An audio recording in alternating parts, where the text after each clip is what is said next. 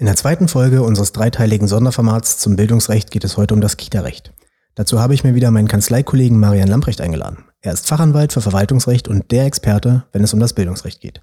Herr Lamprecht ist seit über 17 Jahren Rechtsanwalt und seit Beginn seiner Anwaltstätigkeit auf das Verwaltungsrecht spezialisiert, sodass er bisher über 30.000 verwaltungsrechtliche Mandate betreut hat. Heute sprechen wir über das Thema Kein Kita-Platz, was nun? Herzlich willkommen in der Anwaltssprechstunde, dem Rechtspodcast der Buse Herz Rechtsanwälte. Mein Name ist Norman Buse und ich spreche hier mit interessanten Leuten über aktuelle Fälle und spannende Rechtsfragen. Du bist Unternehmerin oder Unternehmer, Person des öffentlichen Lebens oder hast einfach nur Interesse am Recht? Dann bist du hier genau richtig. Los geht's, viel Spaß beim Zuhören.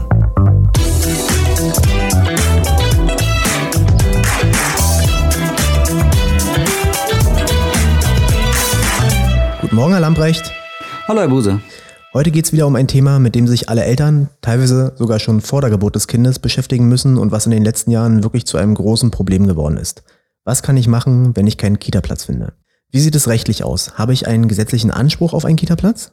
Ganz klar, das äh, Gesetzbuch, das Sozialgesetzbuch gibt einen Anspruch vor. Äh, sobald das Kind ein Jahr ist, hat man einen Anspruch auf einen Kita-Platz, den die Bezirksämter müssen dann halt entsprechende Plätze zur Verfügung stellen. Wie werden die Kita-Plätze verteilt? Ja, das ist eine schwierige Situation. Also anders als im Schulrecht gibt es da keine festen Verteilungskriterien, wie diese Plätze vergeben werden. Und man muss sich ja Folgendes vor Augen halten. Bei den Kita-Plätzen ist es so, die, es gibt natürlich landeseigene Kita-Plätze, das Land Berlin oder Brandenburg, äh, die einzelnen Gemeinden Städte haben natürlich eigene Kitas, aber das reicht natürlich nicht aus. Der Großteil der Plätze, der wird aufgefangen über private äh, Träger, ob das über das DRK ist oder kirchliche Einrichtungen, was auch immer. Ähm, da sind ganz viele Plätze, die da vergeben werden. Und man muss sagen, das ist halt so dass das Grundproblem. Ja? Der, wir haben hier den Staat. Der Staat, ähm, das ähm, entsprechende Jugendamt, muss einen Platz zuweisen aber kann es nicht, weil es zum Teil gar keine eigenen äh, Plätze hat oder die nicht ausreichen. Äh, mhm. Und die können natürlich die Privaten auch nicht anweisen, da entsprechende Plätze äh, aufzunehmen. Das ist eine schwierige Situation, aber ähm, ja, so ist das. Ähm, die Bezirksämter müssen da halt mitarbeiten, müssen halt versuchen, dann halt entsprechende Plätze zu finden. Und am Ende entscheidet aber dann der Träger, ob die Plätze vergeben werden. In der Regel wird das nach äh, Anmeldungseingang sein, aber halt auch irgendwie Dringlichkeitsgesichtspunkte oder so werden da schon mit berücksichtigt oder ein Geschwisterkind oder so. Das sind schon Kriterien, die, berücksichtigt werden, aber mm, da kann ich meistens nichts, nichts machen. Wenn ich eine Ablehnung bekomme von einer Kita, die ich mich da vorgestellt habe, ähm, dann werde ich das nicht einklagen können, dass ich direkt auf diese Kita gehen kann, wenn das ein, ein privater Träger ist. Das wird nicht funktionieren. Sie haben gesagt, einen gesetzlichen Anspruch ab Vollendung des ersten Lebensjahres. Ich kenne ehrlich gesagt keinen, der dann schon Kinderplatz hatte. ja, genau, so ist der Regelfall. Ne? Die Mandanten kommen zu mir und sagen, wir haben unser Kind schon angemeldet, als es noch gar nicht auf der Welt war. Ja, dann heißt es. Bei 30 Kitas angemeldet? Ja, genau. Dann jeder Kita im, im, im Bereich, wo wir wohnen, haben wir uns angemeldet. Wir haben immer nur die Info bekommen, ja, legen Sie es da hin oder ist auf dem Stapel hier, ähm, wird man bearbeitet, Sie bekommen Nachricht von uns. Äh, irgendwann wird die Zeit dann eng. Klar, dann fängt man an, hinterher zu telefonieren und zu schauen, wo, wo ist denn jetzt, haben wir jetzt irgendwo einen Platz oder nicht? Und ähm, ja, das ist dann der, wirklich eher der Regelfall, dass man halt dann, wenn das Kind bald ein Jahr wird, immer noch keinen Platz hat. Ne? Und, ähm, und ja, dann wenden viele sich an einen Anwalt. Was würden Sie schätzen, wie viele solche Fälle landen pro Jahr bei Ihnen? Also ich würde sagen, das ist noch im zweistelligen Bereich, noch nicht dreistellig, aber ja wenn man manchmal so liest, wie viele ähm, Kita-Plätze Bedarf an den, in den entsprechenden Ländern, also ob das nun Brandenburg oder Berlin ist äh, oder, oder sonst in Deutschland, äh, wie viel Bedarf da wirklich da ist, da wird einem schon schlecht. Ähm, es betrifft sicherlich ganz, ganz viele. Und ich habe auch Mandanten, die sagen, ich warte schon zwei Jahre auf den Platz. Also das Kind wird jetzt zwei, habe immer noch keinen Platz. Wahnsinn. Wie sollen die wieder arbeiten? Ist, ja, ne, das ist halt, also das ist, ich kann mir das auch überhaupt gar nicht vorstellen, wie, wie man, da muss man schon einen sehr geduldigen Arbeitgeber haben, dass man das, ja. äh, oder selbstständig sein vielleicht, dass man das wirklich so gehandelt bekommt, dass man das noch ein Jahr schiebt, äh, den Einstieg ins, ins Arbeitsleben wieder. Ne? Das ist schon eine missliche Situation. Ja. Wenn ich jetzt einen Kita-Platz suche, wie soll ich erstmal allgemein vorgehen? Was ist da Ihr Tipp? Also natürlich, das machen die Mandanten ja von sich aus, dass die alle möglichen Kitas in der Nähe abtelefonieren, da nochmal nachfragen. Und ganz wichtig ist es halt auch, das, äh, das äh, Jugendamt irgendwann einzubinden. Ja, das, ich muss irgendwann, muss ich dem Jugendamt sagen, ich suche immer noch einen Platz. Ja, warum? Weil das Jugendamt natürlich aufgrund dieser privaten Träger nicht weiß, wer hat jetzt schon einen Platz und wer nicht. Das, das, ich stelle in der Regel, stelle ich so einen Kita-Gutschein aus, wenn ich jetzt mal von Berlin spreche. Äh, da gibt es einen Kita-Gutschein, der wird beantragt dann ähm, hat man da einen Anspruch, der festgestellt wird und mit diesem äh, Kita-Gutschein kann ich dann halt mir eine Kita suchen. Und das Bezirksamt weiß jetzt natürlich nicht, wer ist jetzt schon äh, befriedigt, der hat schon einen Platz äh, und, und wo noch nicht. Deswegen muss man dem Bezirksamt irgendwann sagen, hallo, ich habe hier noch keinen Platz, ähm, bitte hilf mir bei der Suche. Ja? Mittlerweile gibt es aber auch schon das ist ja absolut sinnvoll, dass es so Plattformen gibt, wo die privaten Träger freie Plätze eintragen können und die dann halt übers Internet irgendwie einsehbar sind und wo man sich dann gezielt daraufhin melden kann. Klappt noch nicht wirklich gut, ähm, ist ein guter Gedanke, wenn alle mitmachen und das aktuell gehalten wird, ist das, glaube ich, eine ganz gute Möglichkeit, diesen Platz zu bekommen. Aber Wichtig. Aber setzt ja auch voraus, dass es tatsächlich freie Plätze gibt. Ja, genau. Kitas. Klar, also. Ich weiß nicht, ich kenne jetzt ja natürlich nur aus eigener Erfahrung die Region hier bei uns, Trepe-Köpenick, wo wir unseren Kanzleistandort haben, wo wir uns damals nach Kitaplätzen umgeschaut hatten, haben wir nicht ein, eine Kita gefunden, die irgendwie gesagt hat, wir haben viele freie Plätze, überall hieß es, ja, wir müssen gucken. ist es dann in anderen Regionen besser? Nein, nicht wirklich. Also es gibt schon Regionen, wo es ein bisschen besser ist, aber in der Regel hört man dann genau diese Antworten. Wir haben hier nichts, wenn was kommt, melden wir uns ähm, und dann kommt halt nichts. Ne? Und klar, irgendwann ist dann der Punkt erreicht, wo man sagen muss, wenn jetzt nichts kommt, äh, dann muss ich halt andere Schritte ergreifen, muss halt im Zweifel dann zum Anwalt gehen und das ähm, ist ja auch eine sehr, sehr gute Möglichkeit, das über einen Anwalt zu machen, weil die Chancen sind einfach sehr gut. Apropos Kita-Gutschein. Ich habe das schon oft mitbekommen, dass äh, ja da nur eine Teilzeitförderung st drin stand, aber ähm, ich möchte äh, für mein Kind eine Ganztagsförderung haben. Kann ich auch dagegen was machen? Das muss man sich ganz genau ansehen. Ja, wenn die Mandanten kommen und mir das dann begründen, warum, wieso, weshalb, dann gucken wir uns das an und im Zweifelsfall kann man da auch was geltend machen. Ja, das, aber das ist nicht so der das Grundproblem, das Grundproblem, warum die Mandanten zu mir kommen, ist eher so die Frage, ich habe überhaupt gar keinen Platz. Ne? Das mhm. ist äh, selbst, selbst, also nicht mal ein Teil sein Platz. So, wenn ich jetzt gar keinen Platz bekommen habe, was kann ich dann machen? Also nicht warten, bis das Kind dann ähm, morgen ein Jahr alt wird. Äh, wir brauchen für das Verfahren ein bisschen Zeit. Ähm, und zwar deswegen, ich erkläre Ihnen, wie das so funktioniert. Wir brauchen deswegen ein bisschen Zeit, weil die Bezirksämter, äh, die wir da einbinden, ein bisschen suchen müssen. Äh, wenn wir, wenn Sie zum Anwalt gehen mit, äh, mit dem Kita-Gutschein und ganz wichtig, vorher dem Bezirksamt Bescheid gesagt haben, dass Sie noch suchen. Manchmal gibt es da so ähm, ein Anmeldeformular im Internet, was man ausfüllen muss, sich irgendwo registrieren muss oder so. Ähm, da einfach mal schauen. Äh, Im Zweifel dem Betrieb, dem äh, Jugendamt einfach eine entsprechende E-Mail schreiben oder anrufen. Und dann, wenn Sie dann zum Anwalt gehen, sagen wir mal, vielleicht so am besten zwei Monate vor, bevor das Kind ein Jahr wird. Dann werde ich das ähm, Jugendamt anschreiben, werde nochmal ganz deutlich klar machen, dass wir einen gesetzlichen Anspruch haben, werde klar machen, ähm, also auf die Rechtsprechung hinweisen. Ähm, das ist für die Ämter nichts Neues, das wissen die natürlich, aber was läuft dann im Hintergrund? Im Hintergrund wird es dann so laufen, dass die versuchen, einen frei werdenden Platz möglichst mit unseren Kindern zu besetzen. Ja, da wo der Schuh am mhm. meisten drückt, da wird dann in der Regel halt auch der Platz zugewiesen.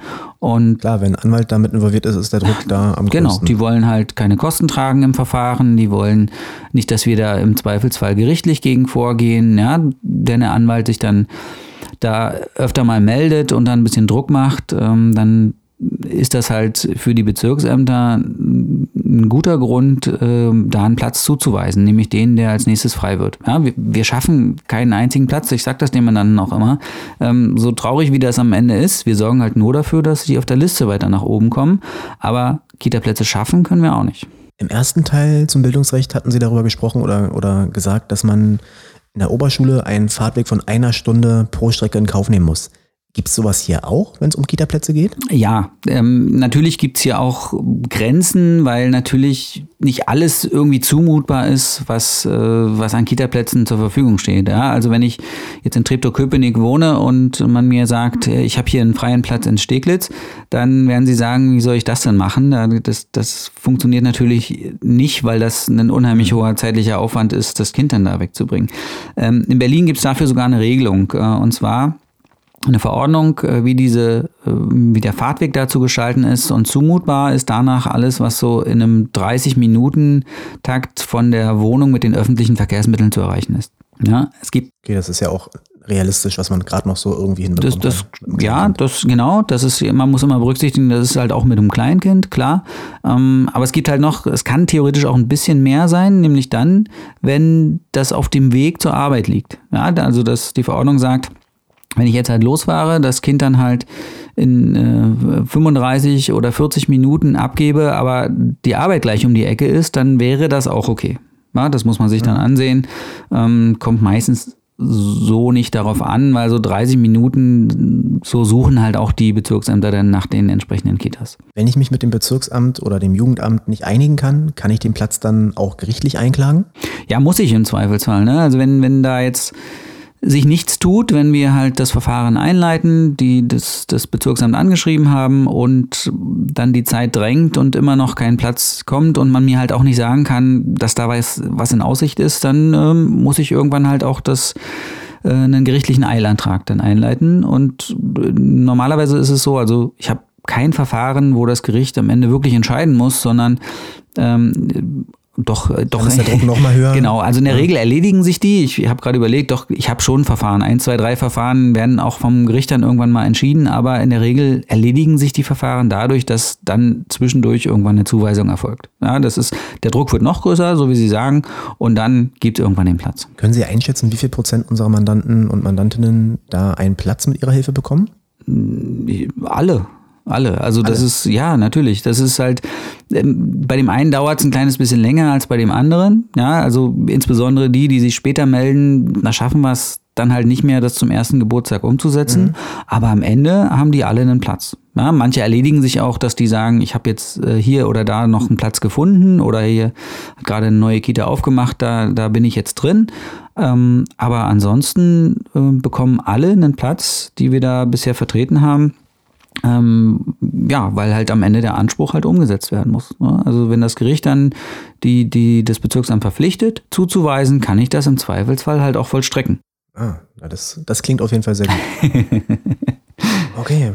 Wenn in meinem Bezirk, meiner Stadt oder in meinem Kreis alle Kita-Plätze belegt sind, was kann ich dann machen? Kann ich dann ne, auch möglicherweise Schadensersatz verlangen? Wenn ja, was für Schäden bekomme ich ersetzt? Haben wir auch manchmal, dass die Eltern das halt immer selber probieren und dann, dann keine Zu Zuweisung erfolgt. Und es gibt da, wenn man sich mit den Bezirksämtern in Verbindung setzt, dann gibt es da so ja, Förderungen. Das heißt, ähm, je nach Verwandtschaftsgrad der, von demjenigen, der da vielleicht dann das Kind betreut, da kann man äh, dann einen gewissen Betrag erstattet bekommen. Das deckt nie und nimmer die, die tatsächlichen Kosten äh, wenn ich da jemanden habe, aber wenn ich aus der Verwandtschaft beispielsweise jemanden habe, der auf das Kind aufpasst, dann kann ich dafür ein bisschen Geld bekommen. Mhm. Na, das ist so vielleicht übergangsweise mal irgendwie eine Möglichkeit, wenn, wenn mein Arbeitgeber mir nicht gestattet, da denn die, die, die äh, Erziehungszeit noch zu verlängern, dass vielleicht mal die Oma aufpasst oder die Schwester oder wer auch immer ähm, auf das Kind aufpasst und dann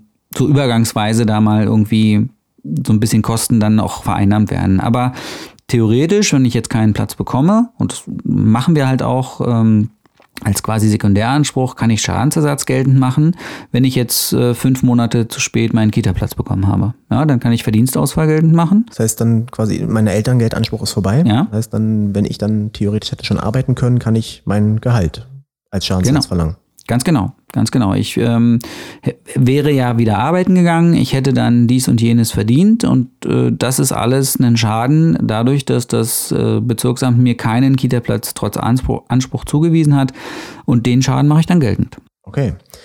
Dann meine letzte Frage zum Kita-Recht. Habe ich Probleme zu befürchten, wenn ich anwaltliche Hilfe in Anspruch nehme? In der Kita? Nein, gar nicht. Hm. Ja, nein, überhaupt gar nicht. Das, das läuft ja so, dass das Bezirksamt einem ja einen entsprechenden Platz dann irgendwann vorschlägt. In der Regel sind das dann diese privaten Träger.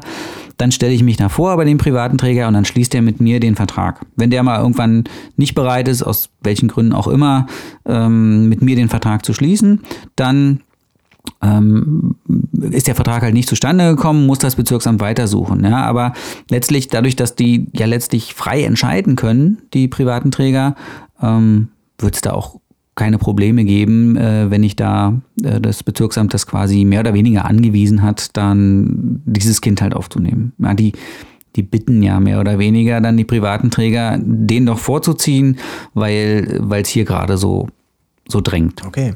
Na, und deswegen keine, keine Probleme. Ja, wenn ich das nochmal zusammenfassen darf, also wenn ich mich jetzt beworben habe auf mehrere Kita-Plätze, ich bekomme gar keinen Kita-Platz ähm, zum Zeitpunkt, wo ich haben möchte, dann kann ich zum Anwalt gehen. Die Verfahren, die Sie betreut haben, haben eine sehr hohe Erfolgsquote gehabt. Und selbst wenn das nicht klappen würde, dann kann ich als Sekundäranspruch Schadensersatz geltend machen, zum Beispiel für meinen Verdienstausfall. Genau, ganz genau. So läuft das. Gut, Herr Lamprecht. Na dann, vielen Dank für das Gespräch. Sehr gern. Bis bald. Und bis bald. Auf Wiedersehen. Tschüss. Tschüss. Das war's mit der zweiten Folge zum Bildungsrecht. Ich hoffe, euch hat dieser Podcast der Buse Herzgrundsrechtsanwälte gefallen und ihr wisst jetzt, was zu tun ist, wenn ihr keinen Kita-Platz gefunden habt. In der dritten Folge des Sonderformats geht es demnächst um die Hochschulzulassung, besser bekannt als die sogenannte Studienplatzklage. Thema der ersten Folge war das Schulrecht und die Schulplatzwahl. Hört auch da gern nochmal rein. Diesen Podcast kann man über Apple Podcast, Spotify und viele andere Plattformen abonnieren, sodass ihr sofort Bescheid wisst, wenn die nächste Folge erschienen ist. Wir freuen uns, wenn ihr unseren Podcast an eure Familie, Freunde oder Kolleginnen weiterempfehlt. Bis zur nächsten Folge, euer Norman Buse.